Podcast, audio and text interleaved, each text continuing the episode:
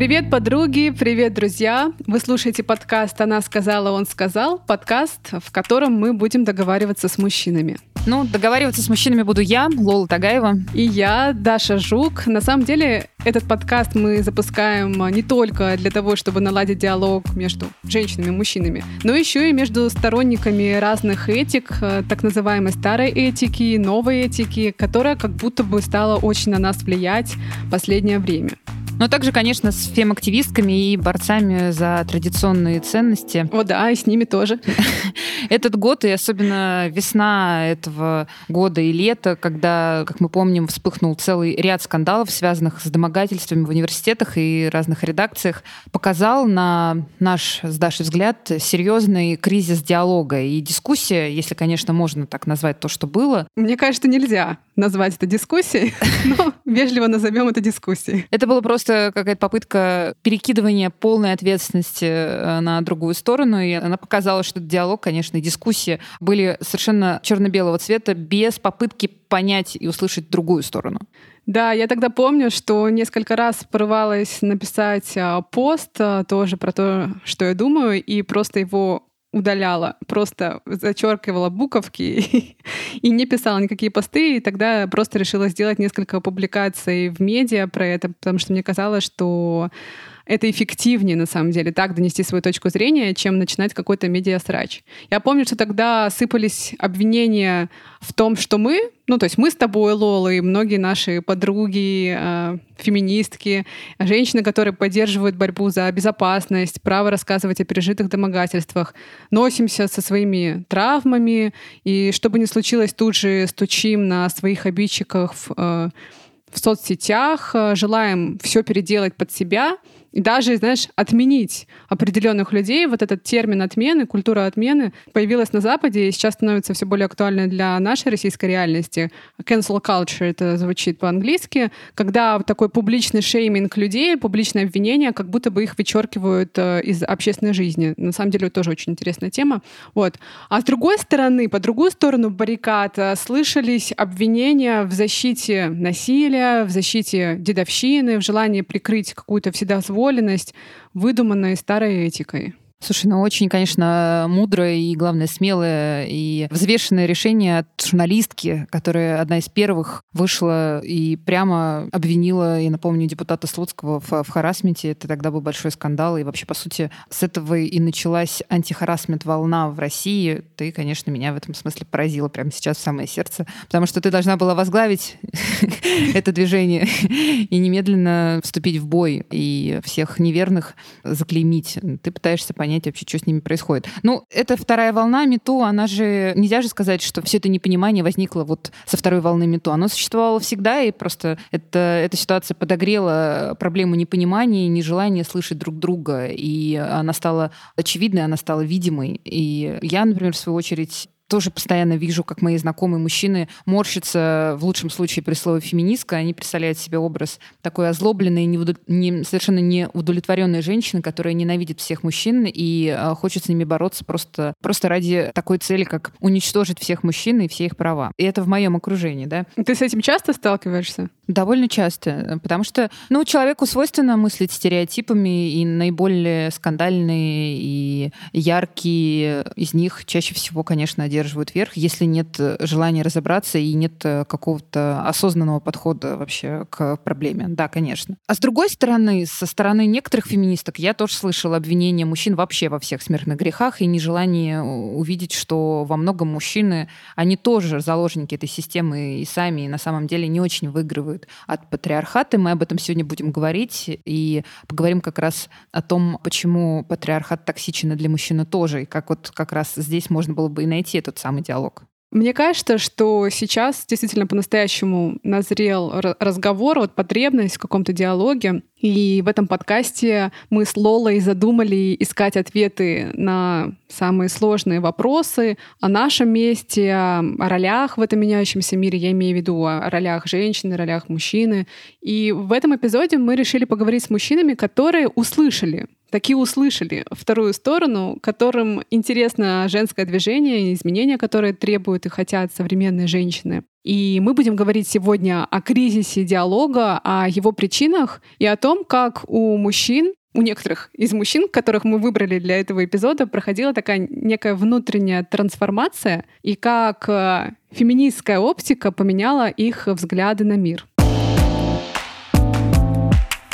Ну а первый герой Гриш Туманов, да, создатель подкаста и целого проекта «Мужчина, вы куда?» и о том, как жить мужчине в современном мире. Да, мы с Лолой очень хотели поговорить с Гриш, потому что он давно, ну, как давно, уже почти год занимается этой темой. На самом деле, правда, очень глубоко погружен а, в исследование маскулинности. В своем подкасте он пытается понять, а, почему маскулинность переживает кризис именно сейчас и как она меняется, кто вообще такой мужчина 2020 года, чего он хочет, какие темы его волнуют. Так что давай наберем Гриша и расспросим его обо всем.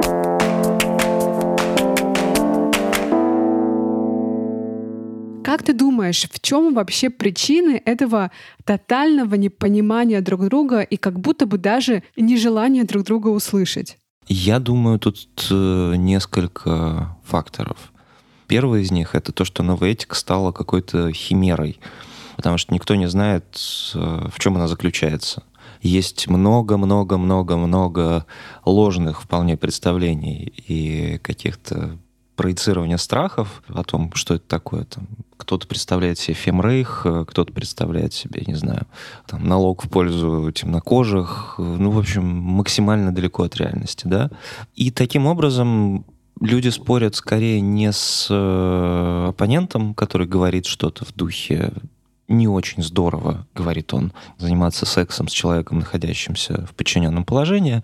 Он слышит другое, он слышит и видит эту химеру и спорит с ним. Наверное, это такой инстинкт самосохранения, наверное, это работа человеческого разума. Еще, конечно же, очень сложно строить дискуссию нормально, когда, с другой стороны, человек кричит и разговаривает плакатными лозунгами. Это нельзя отрицать, потому что очень многие активисты, активистки, выступающие за гендерное равенство, я вот наблюдаю, и мне кажется, что некоторые из них ну, решают какие-то свои личные проблемы за счет э, просто такой довольно комфортной повестки, и они ведут себя очень токсично и очень осуждающе.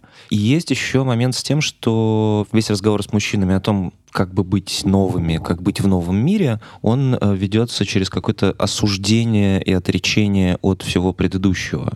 Из серии, то есть получается, что я вот там рос вот так, и я плохой — да, вот это вот требование немедленно осудить, оно тоже не способствует э, диалогу, хотя э, многие готовы меняться, многие наблюдают за своей внутренней эволюцией, и, ну, больше того, все люди-то не статичные, да, это надо все-таки очень старательным быть, не знаю, чтобы вообще ни, никак не поменять свои взгляды с годами, даже отношение к себе. В общем, пространства для диалога мало, Вторая волна Мету, например, своей реакцией, ну там реакцией части людей меня ужасно разочаровала. Я даже там с несколькими просто перестал общаться.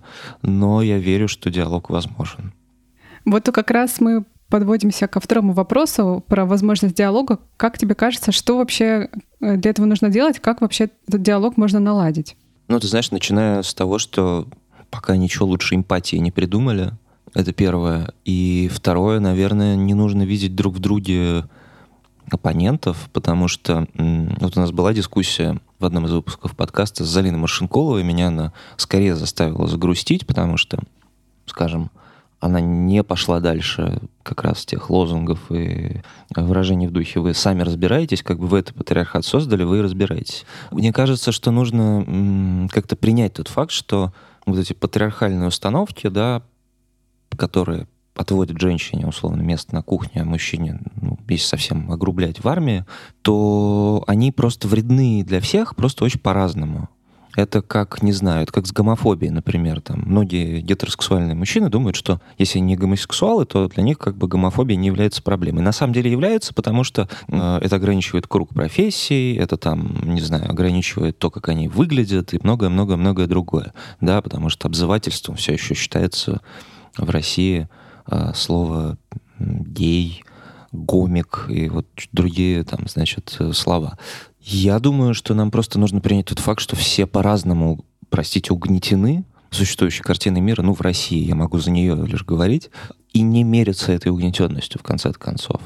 Потому что вот там, наш разговор с Алиной, например, был о том, что женщины большие молодцы в том смысле, что они научились за очень короткий срок проводить очень важные общественные кампании, очень круто мобилизовываться. И, ну, там, пример «Марш матерей», да, очень же такой ну, протест с женским лицом.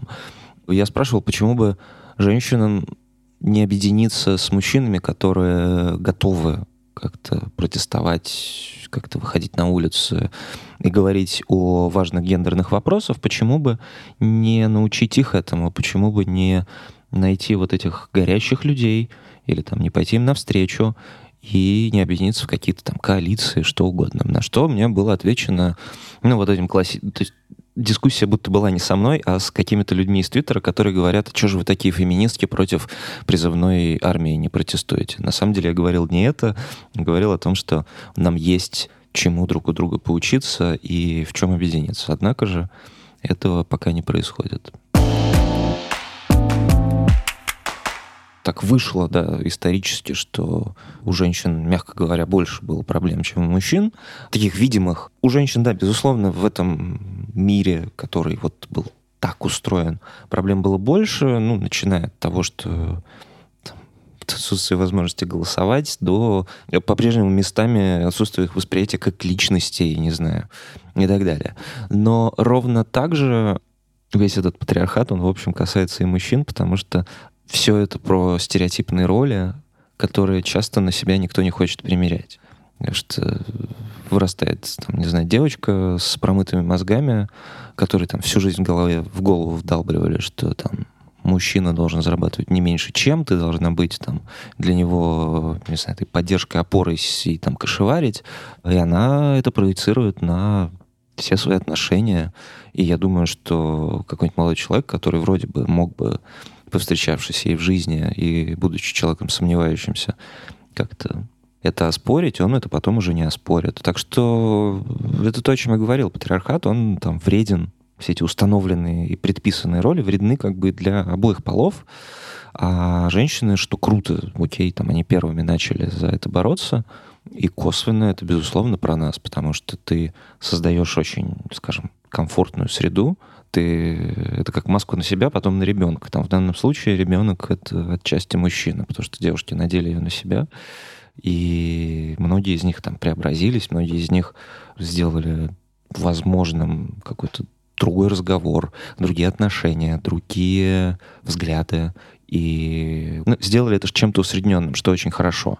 Почему я, собственно, понимаю, с пониманием отношусь э, при этом к активизму, который криклив, я понимаю, что он сейчас неизбежен, и что за счет этой крикливости, вот на повышенных тонах, когда активиста должен раздражать, со временем эти взгляды про раздельный счет, про что-нибудь еще, про там элементарные какие-то бытовые вещи, они становятся какими-то средними. По больнице это хорошо. Потому что пока все кричали про то, что не надо придерживать дверь, это тоже супер стереотип, из этого все выяснили, что все это не про дверь, это про какой-то контакт и лишний раз спросить. Круто, круто. Вообще, в принципе, когда ты мужчина, и тебе все эти многочисленные девушки, которые борются за свои права, по сути, дают набор действий, правил, по которым ты можешь как-то действовать и взаимодействовать с противоположным полом, это же клево, ты меньше ошибешься тебе говорят, вот там меня оскорбляет, не знаю, когда за меня платят. Ты такой, окей, хорошо, в следующий раз на свидание я спрошу, пошерим, или там спрошу, а можно я тебя угощу? Мне просто очень приятно, я не рассчитываю ничего за этот ужин получить, просто было бы тупо. Просто вот. И вот он, диалог как-то завязывается.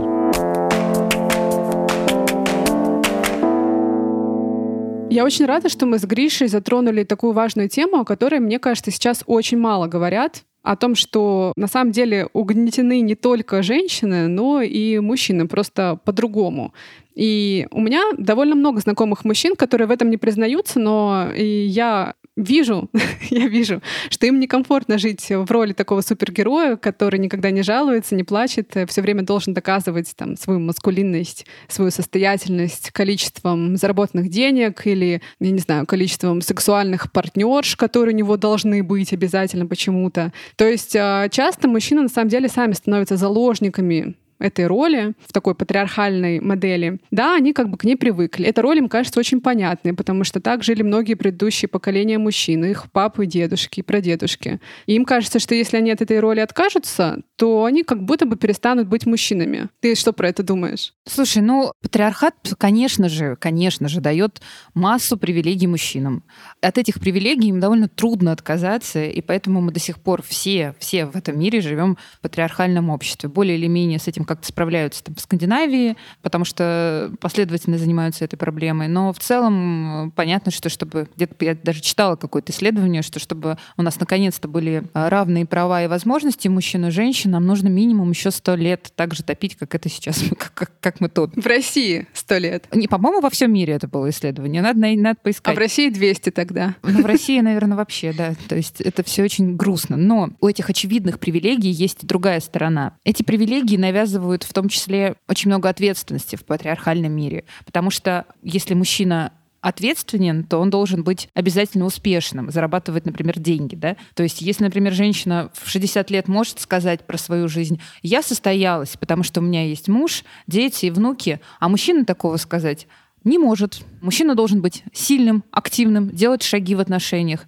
Зачастую мужчина так уж он воспитывается, должен быть ответственным, в том числе и за жизнь женщины, которую он выбрал, и всю жизнь платить. Это, кстати, ровно тот аргумент, который я часто слышу от оппоненток феминизма, от женщин. И это оппонент, который они приводят в качестве довода. Вы лишаете нас мужской поддержки. Вы сейчас вообще феминистки боретесь за то, чтобы мужчина для нас вообще ничего не делал, чтобы на него нельзя было положиться, чтобы он не был ответственным. Мы и так пытаемся его заставить, соответственно, как-то включаться в дела семьи, в дела детей и, и так далее и тому подобное сложное, мы не сможем на них рассчитывать. И после этого я начинаю вспоминать, как кто-то из мужчин придумал этот э, совершенно жуткий термин вагинокапитализм. Это когда мужчина платит, э, ну, косвенно, иногда косвенно, иногда Это прямо. жуть. Вагинокапитализм. Когда мужчина платит за доступ к женскому телу. Да? По сути, у этого жуткого термина на самом деле есть э, вполне внятные основания, если послушать другую сторону. Что еще? Мужчины не плачут. Они не могут сказать, что они пережили домашнее или сексуализированное насилие, или что они подверглись харасменту. Их обязательно за это засмеют. И в случае развода суды почему-то априори считают, что мужчина должен отказываться от своих детей и только платить. Ну, другое дело, что эти элементы довольно трудно выбить в России. По-моему, больше сейчас 150 миллиардов э, долгов только по элементам. Но сам факт. Сам факт того, что, в принципе, у мужчины почти нет шанса быть со своими детьми после развода, да. Да, при равных обстоятельствах ребенка получит женщина. И, по сути, борьба феминисток с патриархатом — это борьба и против сексизма в отношении мужчин тоже. Мы говорим о том, что все партнеры равны и э, в правах и обязанностях.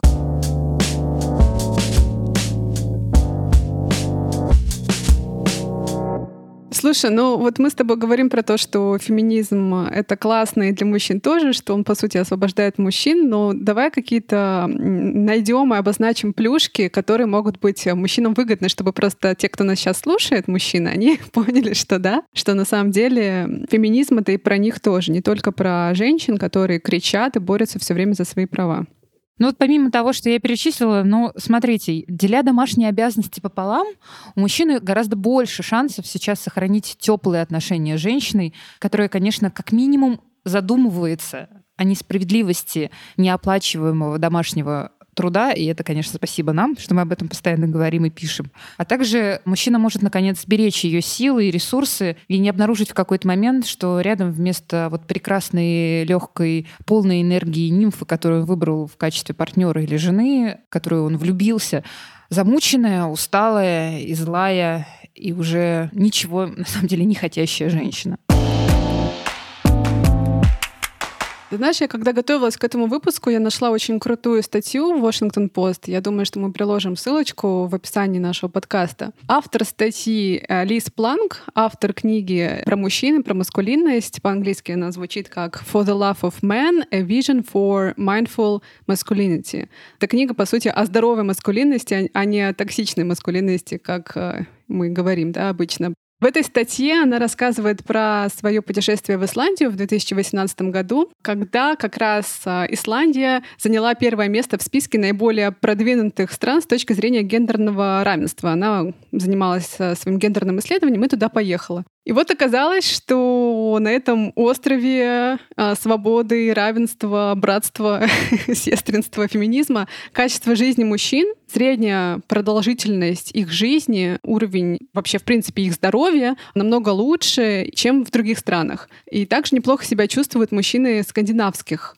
стран, как мы знаем. Есть исследование норвежского социолога, исследователя маскулинности. Я сейчас попробую выговорить его имя. Но еще и в описании подкаста вы сможете найти тоже прочитать про него. Его зовут Ойстейн Гулвак Холтер, и он показал такую прямую связь между уровнем гендерного равенства и благополучием мужчин. Вот благополучие мужчин он в своем исследовании измеряет такими факторами, как э, общее благосостояние, психическое здоровье, фертильность или способность к деторождению и склонность к самоубийствам. Ну, то есть он замерял, э, сравнивал количество самоубийств, которые совершали женщины и мужчины. Так вот, мужчины в более равноправных странах Европы реже разводятся, реже впадают в депрессии и реже умирают в результате насилия. Ну и, в принципе, живут дольше.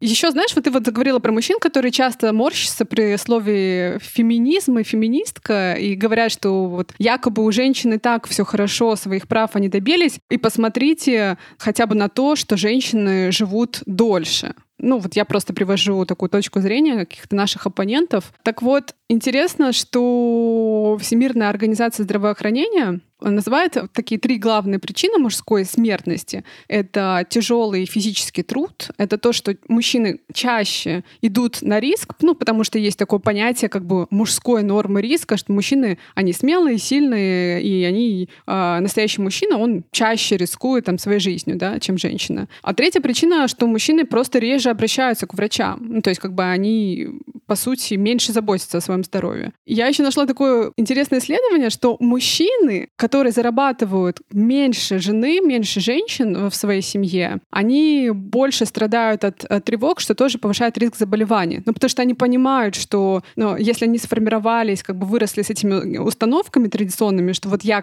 мужик, я кормилец, они переживают, что на самом деле, вот если они получают меньше, то никакие они не мужики, никакие они не кормильцы. Это тоже приводит все к довольно печальным последствиям. В общем, я веду к тому, что на самом деле феминизм полезен для здоровья в прямом смысле этого слова.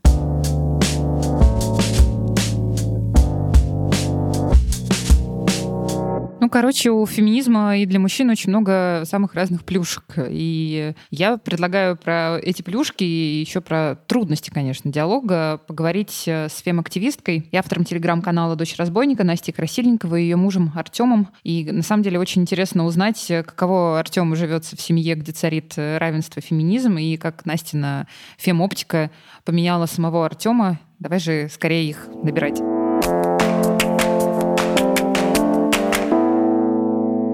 Настя, Артем, привет. Привет, привет, ребята. Привет. Есть такая фраза распространенная про то, что феминизм, он полезен не только женщинам, но и мужчинам, что он освобождает и мужчин тоже. Вот мне интересно Артема спросить, а что ты про это думаешь? Освободил ли тебя феминизм, который в вашей семье царит? Ну, в каком-то смысле, да. Ну, то есть я не знаю, насколько это феминизм, а насколько индивидуальные особенности там э, мои и Настины. Ну, то есть у нас совершенно очевидно Настя глава семьи, э, ну, в той, в той мере, в которой это вообще как бы применимо. Вот. И я по этому поводу не комплексую ни в малейшей степени. Вот, ну, окей, хорошо. Тёма, а что такое глава семьи? Я имею в виду в таком в довольно, опять же, в довольно патриархальном смысле, только на выворот. Настя больше зарабатывает, принимает основные решения, бытовые, связанные там с будущим семьи и так далее. Вот. Я ленивая скотина, поэтому я э, хорошо устроился тут, как бы мне в этом смысле окей. Э, феминизм это или такое вот сочетание наших характеров не знаю, наверное, и, и то, и другое понемножку. А можно я спрошу про личные плюшки какие-то? Вот какие, как ты внутренне для себя ощущаешь, что у тебя, тебе больше повезло в какой-то степени, ну вот как находиться в такой семье по сравнению с другими мужчинами? Или это очень коварный вопрос? Ну, главную плюшку я уже, я уже назвал. Э, жена больше зарабатывает. Ну, то есть я не просыпаюсь в холодном поту от того, что нужно немедленно э, бежать зарабатывать деньги. Я, я просыпаюсь. Настя просыпается в холодном поту э, от этой мысли, вот, а я нет. Ну, то есть это, это эгоистичная, конечно, вещь, но, опять же, мне нравится. Насте, наверное, меньше нравится. У нас есть мем про шубу внутрисемейный. Э, я иногда говорю, Тёме, купи мне шубу. Э, в том смысле, что, ну, как бы шуба — это некоторая такая метафора для э, обозначения того, чего в там, женском глянце обычно навязывают как что-то, что ты должна получить от своего мужика. Тёма мне шубу не купил по многим причинам, в частности, потому что мне не нравится мех, и вообще в целом мне не хочется ни шубу, ни бриллианты, ничего такого. То, что для многих женщин большой вопрос и сложная какая-то преграда, когда муж там, не знаю, условно чего-то не разрешает, когда он э, с чем-то не согласен, когда он пытается как-то модерировать твою, я не знаю, активность, твои выходы из дома, еще что-нибудь такое — ревность, вот это все. Вот это то, чего у нас в отношениях просто нет. А в целом, ну, я считаю, что эта модель отношений, она нам подходит очень хорошо, и мы, э, ну, как бы, эта часть моей жизни, она, скажем так, совершенно абсолютно тотали закрыта. Я ничего дополнительного не хочу. Я абсолютно э, выиграла в какую-то лотерею в смысле брака. И у меня, ну, по-моему, самый крепкий союз из тех, которые мне известны.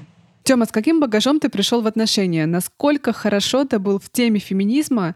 И поменяли ли тебя отношения с твоей женой-феминисткой? Ну, э, я историк, у меня как бы фундаментальное гуманитарное образование, поэтому вот, ну, вот, вот на уровне университетского курса э, истории общественных движений э, я там что-то знал, в том числе про феминизм.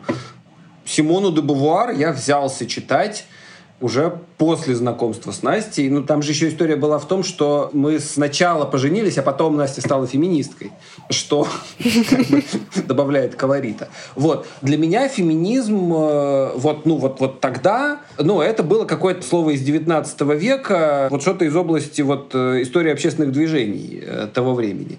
Про актуальный феминизм я ничего не знал, никакого особого багажа в этом смысле у меня, за исключением там пары прочитанных книг, не было. Есть такая фраза, мы с Лолой часто ее слышим в нашем окружении, что не сделай, то сексизм.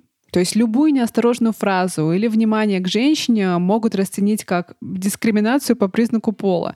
Ты когда-нибудь сталкивался с такой проблемой сам? Вот я, кстати, вспомнил э, один пример. Ну, он такой, как бы, он, он, он странный, он пример немножко про другое. Вот я ж преподаю в университете студентам.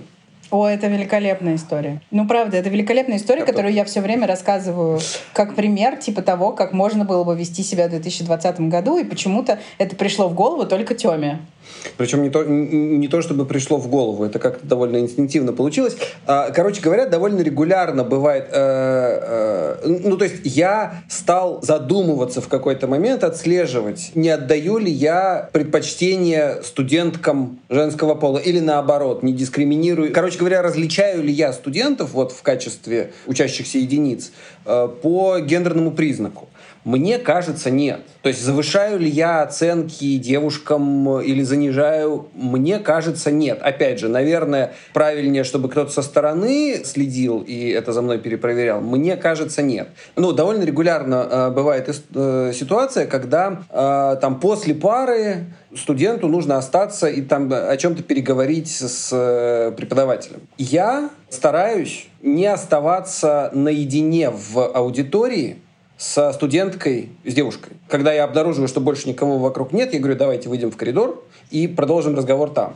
А, я это сначала начал делать, а потом стал задумываться, почему. И я понял, почему. Не, не потому на самом деле, то есть я хотел бы сказать, что это потому, что я бы хотел, чтобы, значит, девушки чувствовали себя максимально э, комфортно, максимально в безопасности и так далее. Было бы здорово, если бы так. Но у меня есть какой-то совершенно иррациональный э, страх, что если я сейчас этой девушке скажу что-нибудь, что ей не понравится, я ей там оценку не ту поставлю, скажу, что тема, которую вы выбрали, это какая-то фигня, то она меня потом обвинит черти в чем. И даже если она ничего не сможет доказать, э, мне все равно конец. Э, ну, то есть, как минимум, моей репутации все равно конец, даже если я вообще ничего не сделал. Это такой, скорее, защитный механизм для меня самого. Рационально, головой я понимаю, что это ощущение не очень обоснованное, но эмоционально все равно есть ощущение, так сказать, презумпции виновности. Что Просто по факту того, что ты мужчина, от тебя все ожидают, что ты сексист и свинья, и будешь при малейшей возможности всех э, дискриминировать, низводить и курощать. И любые, более-менее любые твои действия могут быть интерпретированы таким образом. Любое твое э, замечание, шуточное, серьезное, какое угодно, может быть интерпретировано таким образом.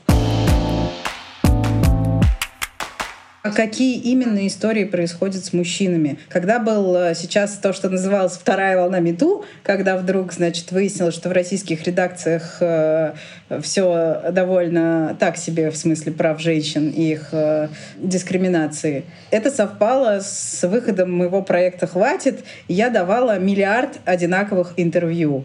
И меня все спрашивали, бедные мужчины, как же они, вот последствия для них наступили, что, что же делать мужчинам. Но дело в том, что даже этот кейс, типа самый громкий за последнее время, если присмотреться внимательней, никаких последствий ни для кого не наступило. Ни один из тех мужчин, про которых мы говорили, что типа, о, может быть, он насильник, о, может быть, он э, кого-нибудь дискриминирует, о, может быть, он пользуется властью для того, чтобы, в общем-то, издеваться над девушками, ни один из них не понес никакую ответственность, если мы не говорим о том, что, да, возможно, чья-то репутация стала, ну, как бы подмочена, но при этом, ну, come on, Хочется перейти сейчас на личности, да, но я, пожалуй, воздержусь. Я не понимаю, как бы, о чем мы говорим, когда мы начинаем сочувствовать мужчинам. О каком конкретном эпизоде? Кто у нас такой пострадавший-то? Нет, ну вот я говорю, я, я пострадавший. Когда случилась первая волна MeToo, я как-то это самое так поскреб у себя в голове, вспомнил все вот какие-то эпизоды, которые могли быть. Мне казалось тогда и до сих пор кажется, что ничего как бы криминального ни в одном из этих случаев не было. Ну, то есть у, у, у кого из нас в жизни не было таких, таких эпизодов с сексуальным подтекстом. Вот. Я постарался их все вспомнить и связаться с девушками, с которыми эти эпизоды имели место, спросить у них, все ли окей, там, э, и так далее, попросить прощения. Со всеми ими я договорился, что да, все окей, все, мы это самое. Ни у кого никому претензий нет. А ты это делал для того, чтобы себя подстраховать? Да, конечно, конечно, да. Я, э, в общем, более-менее все, что я делаю, я делаю из э, эгоистических соображений. Вот в этом смысле я...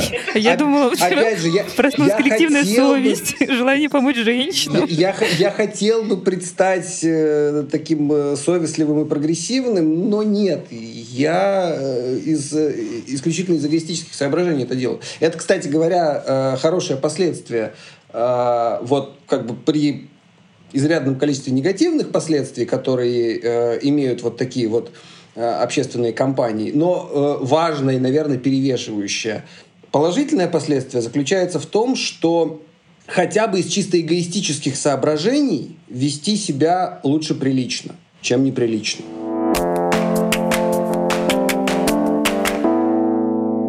Слушай, Артем сказал очень интересную вещь про коллективную ответственность. Я на самом деле не думала о том, что а, мужчины так могут страдать от вот этих обвинений, в принципе, всех мужчин а, в патриархате, в минусах патриархата, в харасменте, насилии, оказывается, что, видишь, а, Артем, который на самом деле с такой довольно, мне кажется, прогрессивной позицией живет, и не зря он встретился с Настей, он сам много рефлексирует на эту тему и переживает. Ну, я считаю, что уже здорово, что мы как общество вообще начали об этом говорить, и мы, конечно, живем в очень интересное, хоть и непростое время, и мне за этими изменениями очень любопытно наблюдать. Напоминает время, когда Ницше написал «Бог умер» в конце XIX столетия, и это, конечно, не только метафора постмодернистской философии, но и начало такого экзистенциального одиночества человека, а, окончание предыдущего уклада, когда даже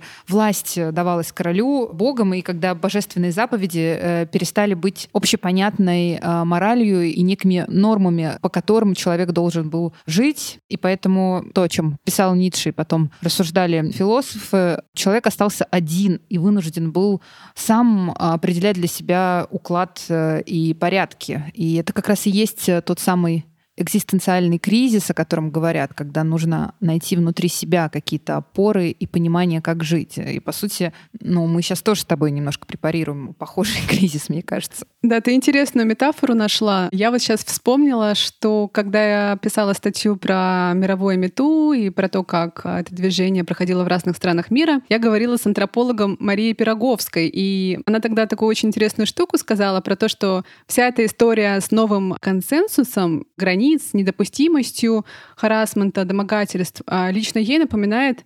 санитарно-гигиенический переворот в России во второй половине XIX века. Тогда боролись за чистоту тела и гигиену, и до этого переворота совсем были другие санитарные нормы. Люди не мыли руки, не кипятили молоко, умирали от сифилиса и холеры. И врачи начали призывать изменить отношение к чистоте. Активисты тогда публиковали статьи про э, жуткую грязь, в которой мы все погрязли живем. И тоже, знаешь, были такие материалы с такими очень громкими плакатными лозунгами, которые на самом деле вот мы сейчас э, слышали. Похоже был уровень дискуссии, было очень много таких громких высказываний, почти крика, но на самом деле это сработало хорошо, потому что люди такие обратили внимание на эту проблему. И в конце концов представление о чистоте изменилось. Так вот, тогда менялась идея о гигиене в буквальном смысле этого слова, а сейчас меняется представление о гигиене отношений. Мне кажется, что это очень круто, что мы такие с тобой увидим времена, когда, я надеюсь, когда все будет немножко получше в смысле уважения границ друг друга. Ну, мы все меняемся, и, ты знаешь, мы тоже продолжаем с тобой меняться. Меня вот что поразило, Артем сказал про то, что Настя глава семьи, очень спокойно и уверенно. И мы такие, вау, с тобой. Хотя, хотя мы обе с тобой давно интересуемся темой гендера, считаемся феминистками и отстаиваем свободу выбора. И тут слышим от мужчины, что глава семьи его жена. И удивляемся. Ну, такое, как говорят подростки.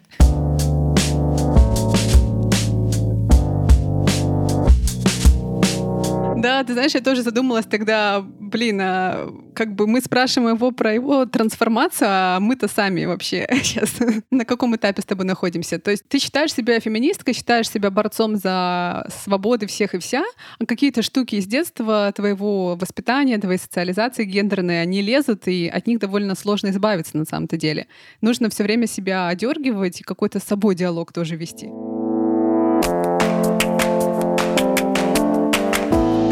Это был подкаст «Он сказал, она сказала». Даша, вот даже тут ты женщину никак не хочешь на первое место поставить. Ну, come on.